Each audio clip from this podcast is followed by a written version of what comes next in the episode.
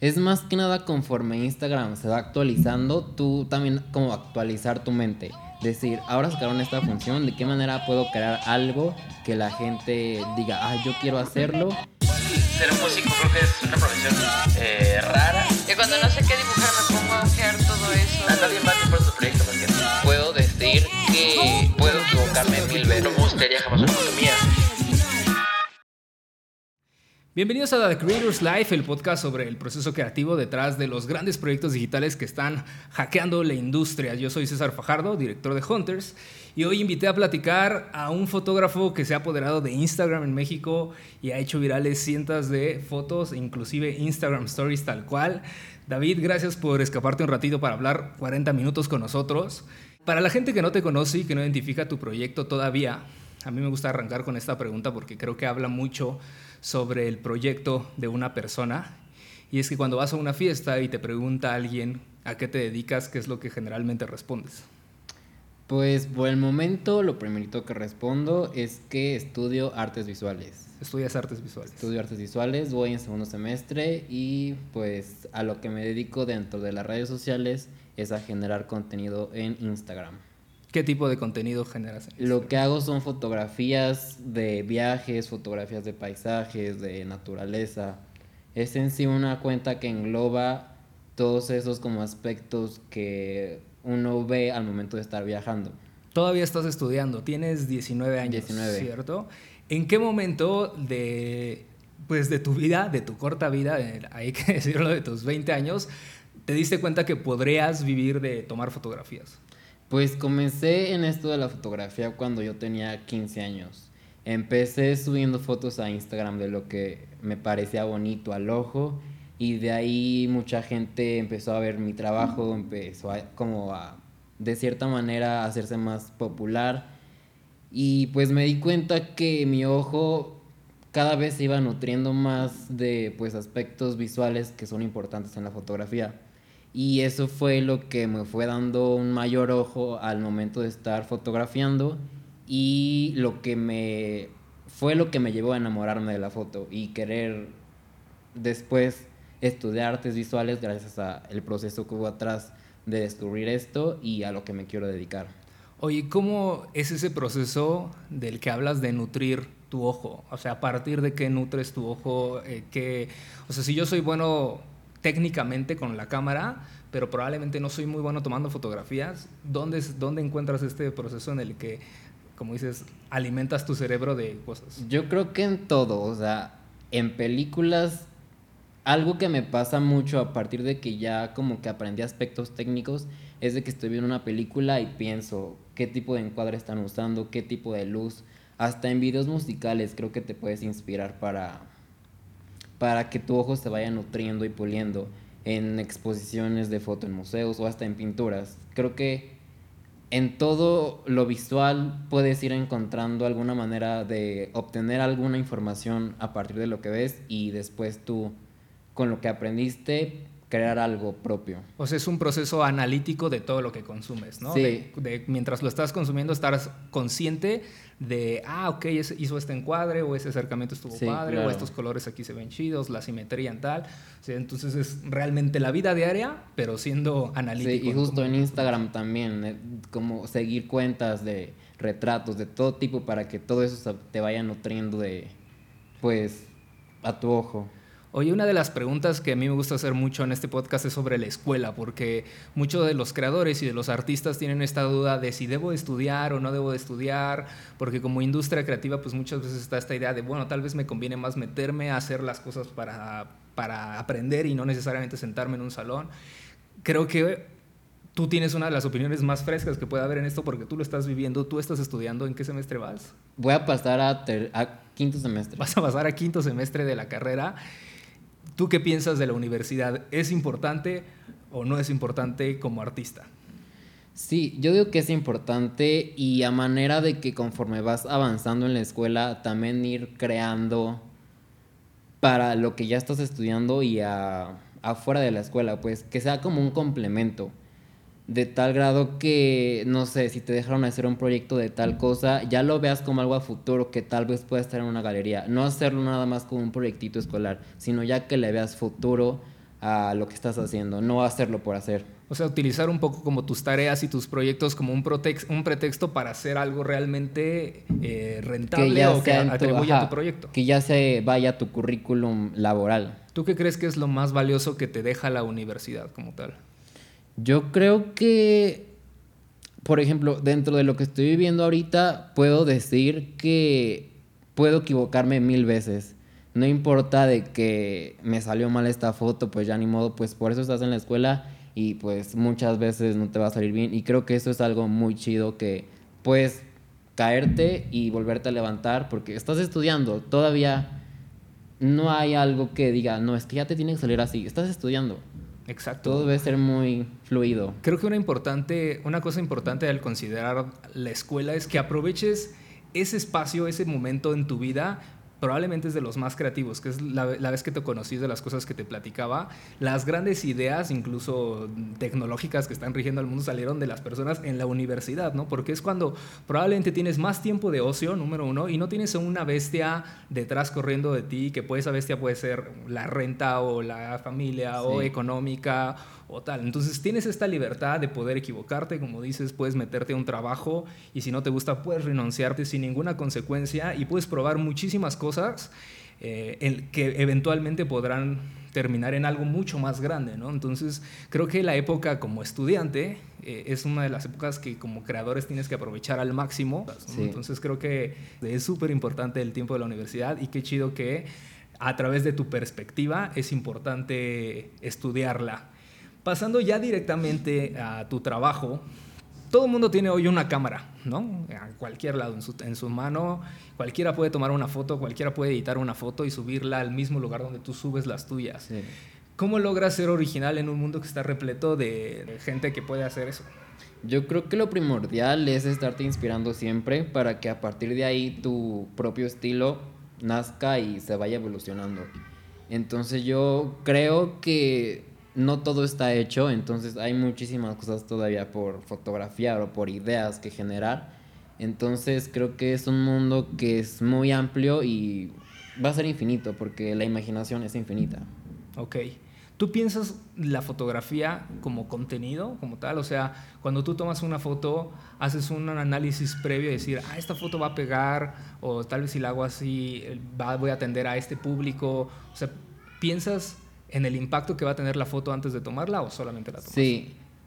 Y es, es algo que he cuidado como conforme el tiempo, porque es como de antes, ah, pues esto se ve bonito, le tomo foto. Pero conforme vas como puliendo tu mismo ojo, puedes decir, ah, es que a lo mejor le voy a tomar foto a esta flor, pero ahorita ya es de noche, ya se metió el sol, entonces qué tal que se me espera mañana al amanecer para que tenga rocío, para que salga luz dorada. Entonces es como ir pensando de qué manera, si ya pensaste bien la foto, pensar todavía más como qué tipo de encuadre usar, qué luz usar. Entonces sí es como un proceso muy como de pensar las, las cosas positivas que puede tener o las negativas. Sí hay una estrategia detrás de cada fotografía, no es como que, ah, esto está muy bonito, pero yo creo que muchas veces sucede con los fotógrafos eh, que son buenos y to- toman muy buenas fotos, pero pues probablemente, te digo, muy buenas fotos hay millones, ¿no? Muy buenas fotos en, Instagram hay más, entonces tienes que tener un, un ojo estratégico detrás de esa foto para que además Sí. tenga cierta relevancia.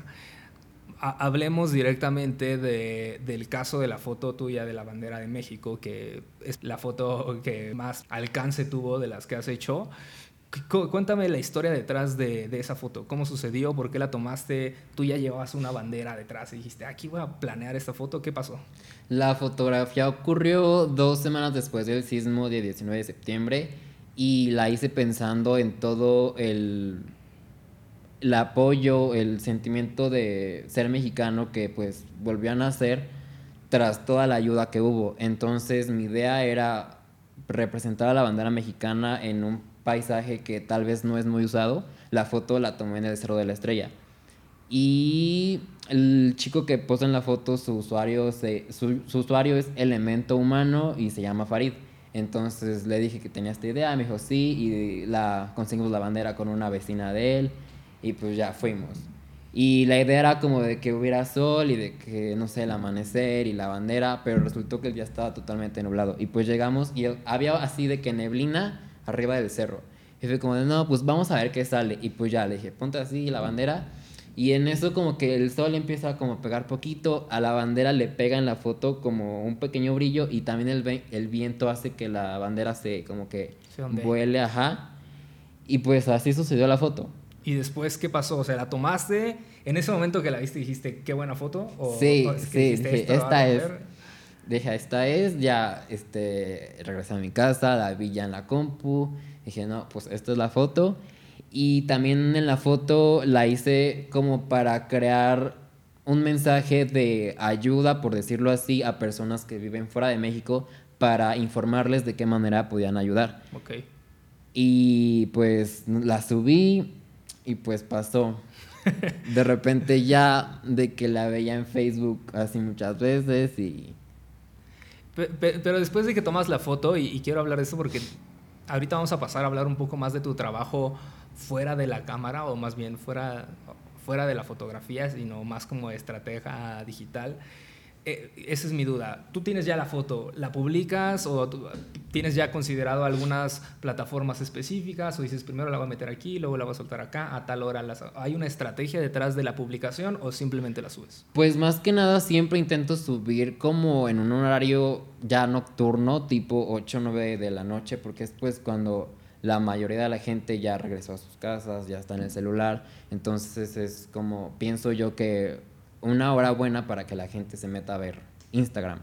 Entonces lo que pasó con esta foto es que la subí a mi feed y hice como una pequeña fotografía, era la misma, pero la recorté para que quedara como wallpaper y le puse la frase de Mex I Can. ¿Tú, le fui, ¿Tú fuiste el que le puso la frase? Sí. Ah, ok. Esa fue a modo de regalarla como wallpaper para que la gente la usara en su celular. Y pues también mucha gente le sacó screenshots, la- se empezó a compartir y pues de ahí como que se viralizó.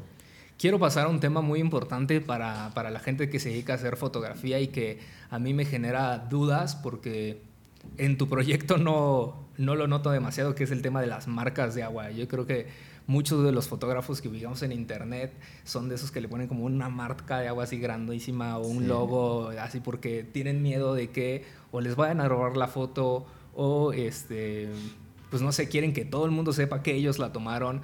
Tus fotos en la mayoría no traen marca de agua, si al menos yo no la identifico a primera mano.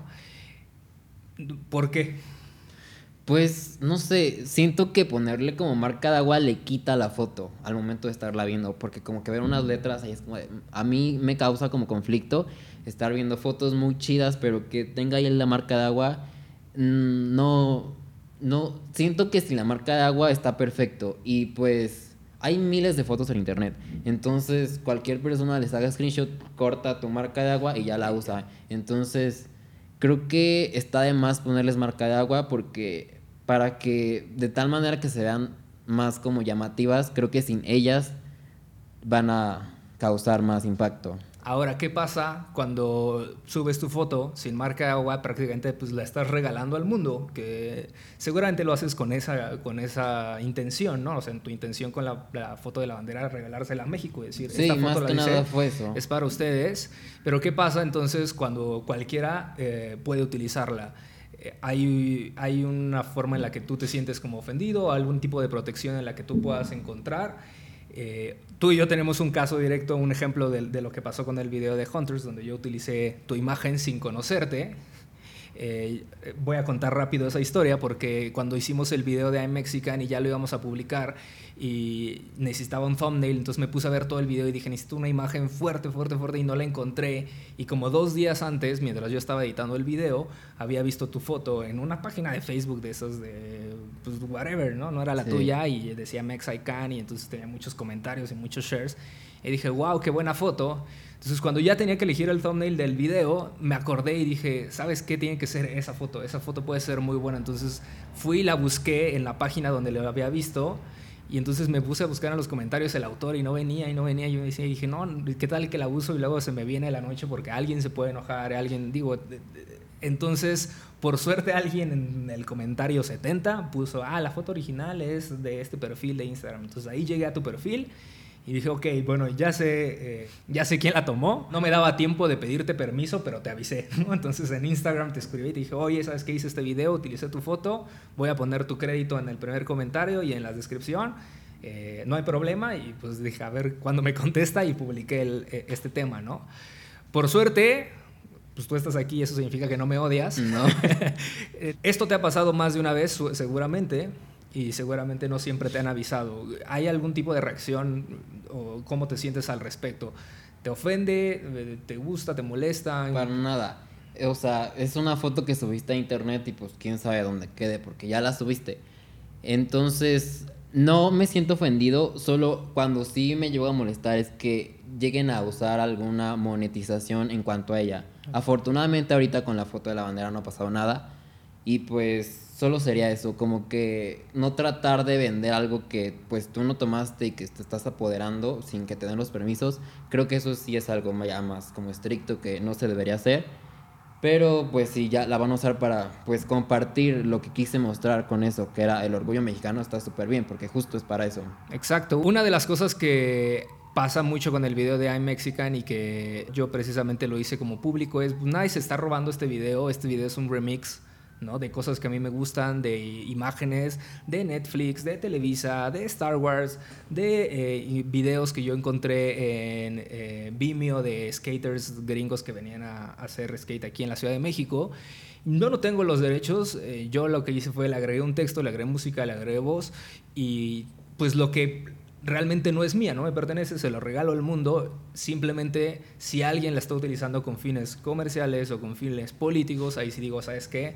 Eh, ahí sí ya no le entró. Sí. No solamente te estás metiendo en un problema conmigo, porque yo no tengo los derechos, sino te estás metiendo en un problema con los derechos de todas las personas que aparecen en el video. Claro. Que en este caso, como tú dices, en- incluso el tema de la bandera es un problema, ¿no? O sea, la gente podría meterse en un problema por comercializar con, Con la bandera, con los símbolos patrios.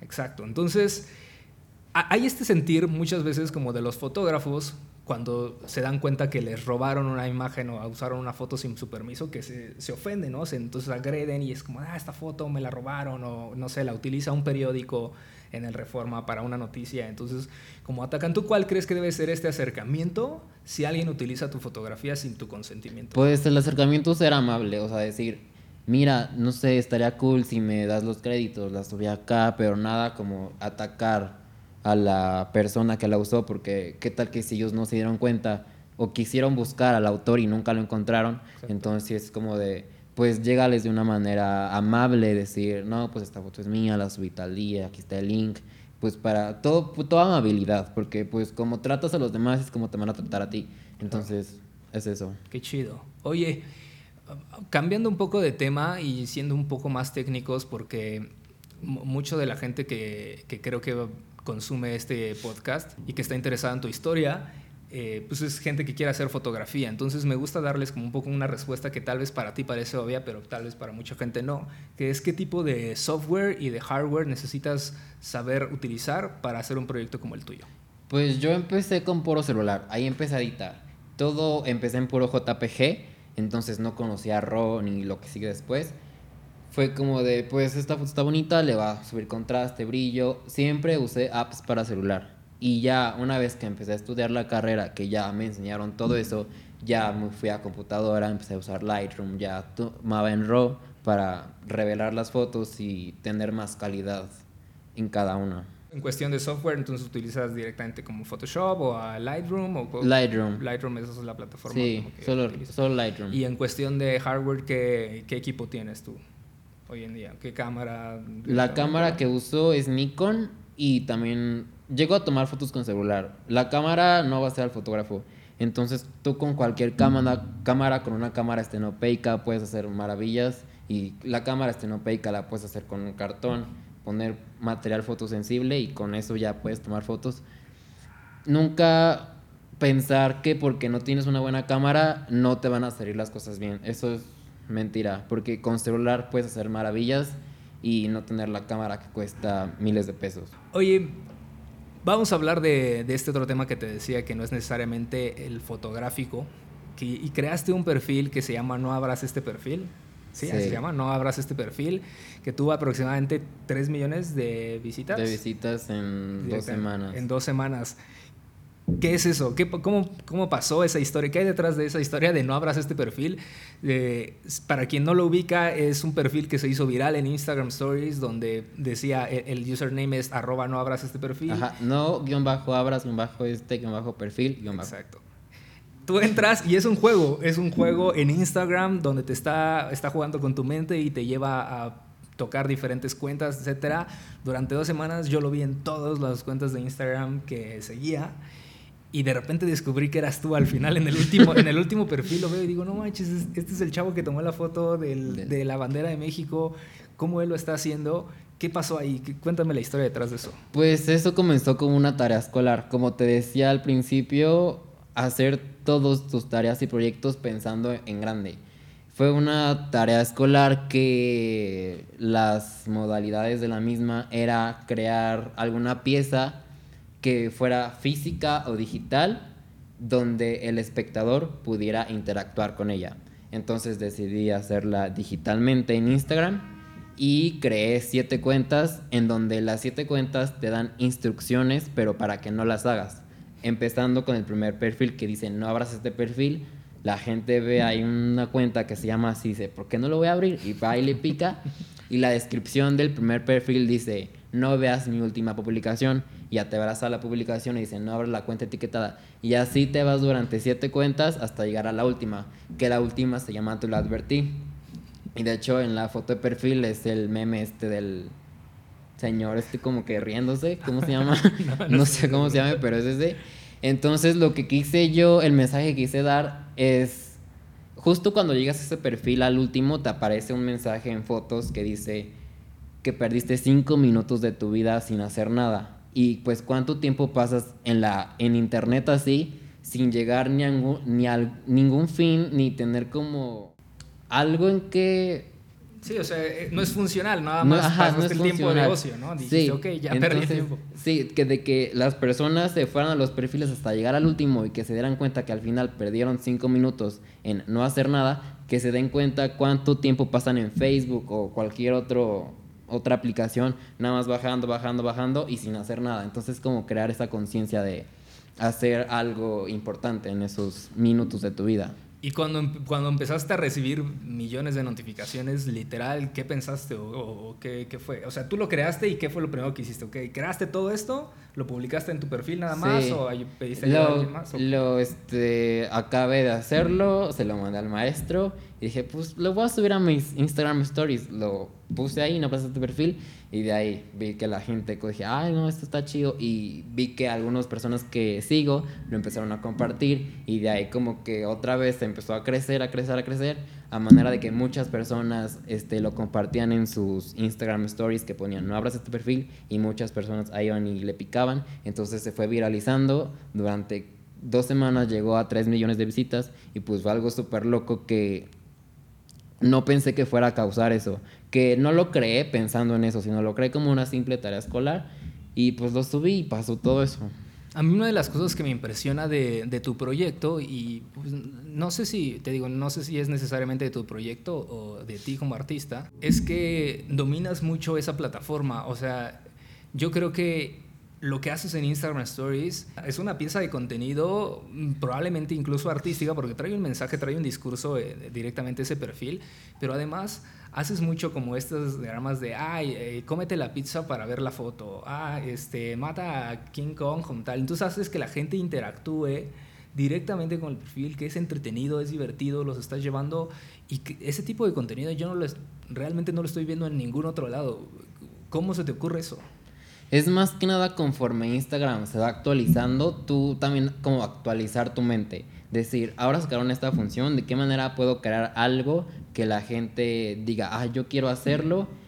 Y meterse ahí y seguir jugando, jugando, jugando. Es como ver de qué manera te puedes ir tú actualizando a lo que Instagram va sacando en sus actualizaciones.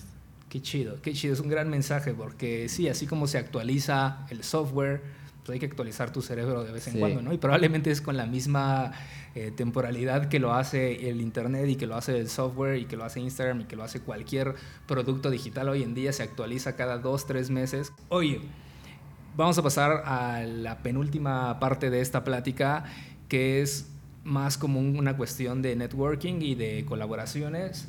Eh, tú trabajas mucho con algunos, por ejemplo, vi que le estuviste tomando fotos a Juan Pazurita. Que, ¿cómo, cómo, cómo lograste ese match? O sea, tú eres un buen fotógrafo, tienes muchos seguidores en, en, tu cuenta de Instagram porque eres regular. ¿Cada cuánto publicas? Pues no tengo como algo establecido de cada dos días, algo así. Es más que nada cuando me sienta seguro de publicar tampoco como para hacerlo muy monótono y decir, ay, no, es que hoy es lunes, tengo que publicar, sino como de cuando me gusta algo que quiero subir, lo subo, si no, me espero a salir a tomar nuevas fotos o que llegue nueva inspiración. Sí, o sea, nada más hablar cuando tienes algo que decir. Sí, claro. No solamente para, ay, véanme, aquí estoy, aquí estoy, aquí hay otra foto. Oye, qué chido. Bueno, ¿cómo llega ese acercamiento con, con otras personas, con otros creadores? ¿Ellos te escriben, tú les escribes? ¿Cómo sucede? Pues más que nada, yo siento que vas encontrando a la gente de estar buscando en Explore ahí mismo en Instagram. Llegas a hacer una foto y dices, ah, esto está muy padre. De repente lo sigues y pues resulta que vive aquí y pues quedan, no sé, pues vamos por fotos y ya de esa manera tú puedes conocer a esa persona e inspirarse el uno al otro. Entonces está muy cool porque de lo virtual puedes pasar a lo físico y está súper chido porque es una inspiración muy padre. Qué chido que tengas ese acercamiento. Hay como una comunidad de fotógrafos eh, en México, o sea, en la que tú, de estos, como, obviamente de estos nuevos fotógrafos o nuevos creadores digitales, o, o, simplemente son amistades que tú tienes, o realmente sí es como existe como un grupo en el que cuando ya entras, porque creo que mucha gente tiene esta idea probablemente errónea, tal vez no, quién sabe, que lo que necesitas es contactos, ¿no? De, ay, pues es que si tienes contactos y si ya eres amigo de tal, pues ya nada más le tomas fotos a él y ya todo el mundo te va a seguir. Realmente esos contactos que puede que sí sirvan o puede que no sirvan, son más una consecuencia del trabajo, ¿no? No es como que naciste siendo vecino de Juan Pazurita. Sí, justo, van, sale de la nada, conforme tú vas avanzando y creando más, llega un momento en el que ambos pueden hacer pues un match en el que el uno se complementa al otro y pues está súper chido. Oye, pasando directamente en el tema de las colaboraciones, pero ahora con las marcas, porque he visto que has hecho algunas alianzas con Timberland, eh, creo que con Timberland, con algunos hoteles. ¿Cómo sucede eso? Eh, ¿Es igual? ¿Ellos te escriben? ¿Tú los buscaste? Eh, ¿Existe alguien más que te está ayudando a encontrar eso? ¿O cómo funciona? Muchas veces puedo yo llegar a ellos o ellos llegan a mí y es como de, pues creemos algo juntos que sea benéfico para ti, tanto para mí. He colaborado con Nikon con, y está súper chido porque es como de, es pues algo muy padre porque decir, mi primera cámara reflex me la dio Nikon y decir que pues Nikon, estoy colaborando con ellos a tal grado de que me regalen una cámara para yo crear contenido para mi cuenta y que ellos demuestren de qué manera funcionan sus cámaras, está muy cool, porque es justo una cámara, pues es justo lo que estoy haciendo, pues.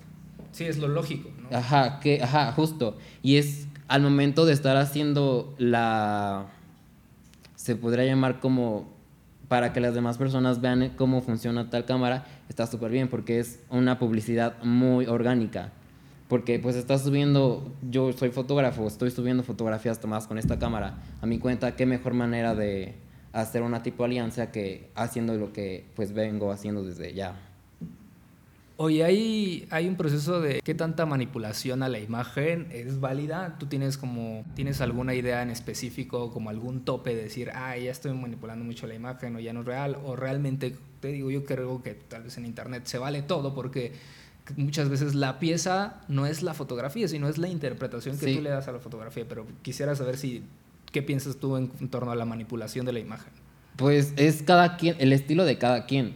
Porque puede ser que el estilo de alguien sea nada más ponerlas en blanco y negro y hasta ahí llegue la edición de ellos. Pero puede ser alguien que haga cosas surrealistas en donde junte dos imágenes. Por ejemplo, voy a poner el ejemplo de una amiga que su usuario es Karen Kantuk que su cuenta es muy como hiperrealista, en donde junta, no sé, pone un oso polar en una luna y pues obviamente dices, o sea, esa foto está súper manipulada, porque obvio no es real, pero es el estilo de cada quien y el mensaje que quiere transmitir. Entonces yo siento, como te decía hace rato, como la imaginación es tan infinita, también esto lo debe ser, porque a final de cuentas es tu estilo y lo que tú estás transmitiendo. Y que es parte, es parte de la imaginación, porque El otro día yo tomaba una foto, eh, estaba caminando y me, paré, se puso el cielo y me quedé atrapado en el camellón del ángel y volteé y tomé la foto y, y justamente puse en el caption de la foto, probablemente este es el ángulo más fotografiado de todo México, ¿no? Es el ángel con las jardineras. Solamente hay una, un ángel y sí hay muchos ángulos, pero lo que tú le puedes dar tal vez fuera de eso, ¿no? Que a- a- gracias a la deconstrucción de esa fotografía y agregándole otros elementos, ahí son infinitos ya el tema, ¿no? Porque Sí. la misma foto del ángel, desde el nivel del suelo, pues la van a... ¿qué- ¿Cuántos ángulos vas a poder encontrar, no? 5000. Pero esas 5000 fotos probablemente ya se tomaron. ¿Cuál, ¿Qué puede seguir después? ¿Qué proceso le puedes dar ya de edición? O sea, juntas a cinco fotógrafos a que fotografíen un balón, ninguna foto va a ser igual. Exacto. Y, y esas son las cosas, no sé si tú concuerdes ahora que estás trabajando mucho con drones, pero yo creo que de las grandes novedades y de lo que es muy hermoso de las tomas aéreas y de los drones es que son ángulos que nunca hemos visto. Entonces te parece mágico de repente decir, ver la simetría que existe con la que están construyendo las cosas, o etcétera. Y es una en gran parte porque nunca habías visto tu casa desde arriba hasta que volaste un dron y dijiste, órale, está súper chido. Pero es un poco por la frescura de ese ángulo. Pero cuando en el nivel ojo, en el nivel humano en el que caminamos, pues probablemente entonces tiene que ser una cuestión de imaginación y de creatividad que le puede dar el ángulo estilo. a esa fotografía. Oye, ¿qué es lo más difícil? ¿Tú qué crees que ha sido lo más difícil mm, de construir el proyecto que has construido? ¿Ha habido algún momento en el que has dudado de lo que estás haciendo o probablemente tienes 20 años y todavía, Sí, todavía sí, ha sido he, he muy dudado chido? muchísimas veces de... Pues cuando inicié la carrera fue como de, y sí será lo correcto y no moriré de hambre porque, o sea, Siempre dices, te lo dicen. ¿no? Ajá, voy a estudiar artes visuales mm, o vas a estudiar filosofía mm, y si te pagan bien es como de, de todo. Y pues conforme fue la marcha de que estudio y a la vez voy colaborando con marcas y que van saliendo muchos trabajos a partir de lo que voy haciendo, me doy cuenta de que pues sí, o sea, sí puedes vivir de esto, sí. Claro, qué chido. E- Esa era una de las preguntas, que si puedes vivir de esto, y qué chido saber que sí. ¿Qué, piensas tú de, de trabajar gratis o regalar tu trabajo? Yo sí, no lo debes de regalar, pero sí no pensar que ya al primer trabajo tal vez ya vas a... que te van a pagar muchísimo. No verlo de esa manera, sino verlo como un camino en el que vas creciendo. Tanto tu conocimiento va creciendo como tu experiencia. Y a partir de eso, ir pues creando tu propia tu, tu propio estilo para que después puedas decir no pues mi estilo ya se enfoca a esto y pensar en grande pero sí yo creo que regalarlo nunca sino más bien tener como en cuenta que siempre va a haber nos te van a cerrar puertas o te van a querer ver la cara pero nunca regalarlo siempre tratar de ir en, en un camino hacia arriba no hacia abajo Oye, ya para cerrar y para pasar a la última parte de la conversación, creo que en tu caso, en un, un día regular, pues tiene que ver con la escuela, pero yo siento que muy tal vez, y me interesa mucho la respuesta, porque probablemente la magia de tu proyecto es lo que sucede después de la escuela. Entonces, Sí, ¿cómo, es, semana. ¿cómo es un día normal en tu vida? Pues normal sería entre semana, escuela, me paro, voy a la escuela, después regreso y me pongo a hacer tarea y no, no hay gran cosa atrás. Pero los fines de semana es cuando son mis días de crear contenido. Este, muchas de mis fotos son, me gusta fotografiar en amanecer porque la luz del sol estaba muy padre, porque si vas a un lugar que, por ejemplo, el centro, en un sábado a las 6 de la mañana, 6 y media, que la luz está muy padre, no hay nada de gente. Entonces está súper cool porque aunque entre semana ya me estoy desvelando, que porque me queda haciendo la tarde, no sé qué, y al día siguiente pararme temprano, siempre trato de que en fines de semana me levante temprano de la misma manera para ir a crear contenido a lugares pues tal vez que no me quedan cerca o que quiero buscar esta luz y en, a las 12 de la tarde no va a haber esta luz, tratar de hacerlo y más que nada es eso, como mis días de crear, de inspiración son los fines de semana cuando tengo tiempo libre. Cuando haces estas escapadas al centro a las 6 de la mañana en sábado, ¿las haces tú solo? ¿Tienes como amigos? ¿Tienes un gang con el que vas y sales? ¿O generalmente cómo lo haces? Pues a veces voy solo o a veces, no sé, voy a conocer a alguien que ya conozco, que me gustan sus fotos y es como de, pues vamos este sábado, nos vemos en Bellas Artes y vamos por unas fotos y ya. Mientras nos vamos conociendo, ahora sí que en persona vamos creando contenido y está súper chido porque es inspiración. Buenísimo. Oye, ya por último, hay un tema es un concepto del árbol genealógico de la inspiración. Habla sobre si alguien a ti te inspira, busca quiénes son las tres personas que le inspiran a esa persona, ¿no? Y ahí así poder ir escalando. Es como, hay una frase que dice, no quieras ser como tus ídolos, trata de ver lo que vieron tus ídolos, ¿no? Entonces, un poco atendiendo a eso, ¿cuáles son tres personas o tres proyectos que a ti te inspiran mucho, que te gusta consumir? En Instagram una cuenta que me gusta muchísimo y sí, me gusta la edición, las encuadres, es un, su cuenta se llama Ravibora, entonces son paisajes que de verdad dices, esto es un sueño, porque ves la foto y dices, ¿dónde es eso? Esto es, no es real. Creo que esta es una gran inspiración para mí que la verdad sí digo, wow, mis respetos porque tanto la toma, la edición, todo está muy, muy padre. Ok, ¿alguna otra?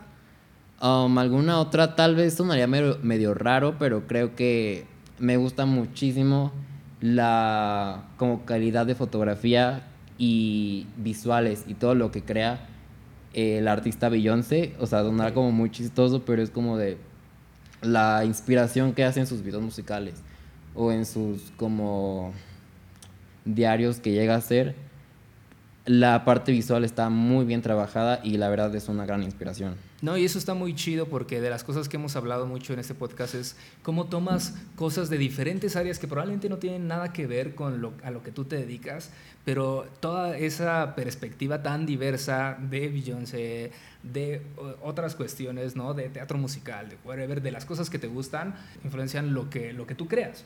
Qué chido. Pues muchísimas gracias por venir, David. Muchas gracias por dedicarnos tiempo. ¿Dónde te puede encontrar eh, la gente directamente?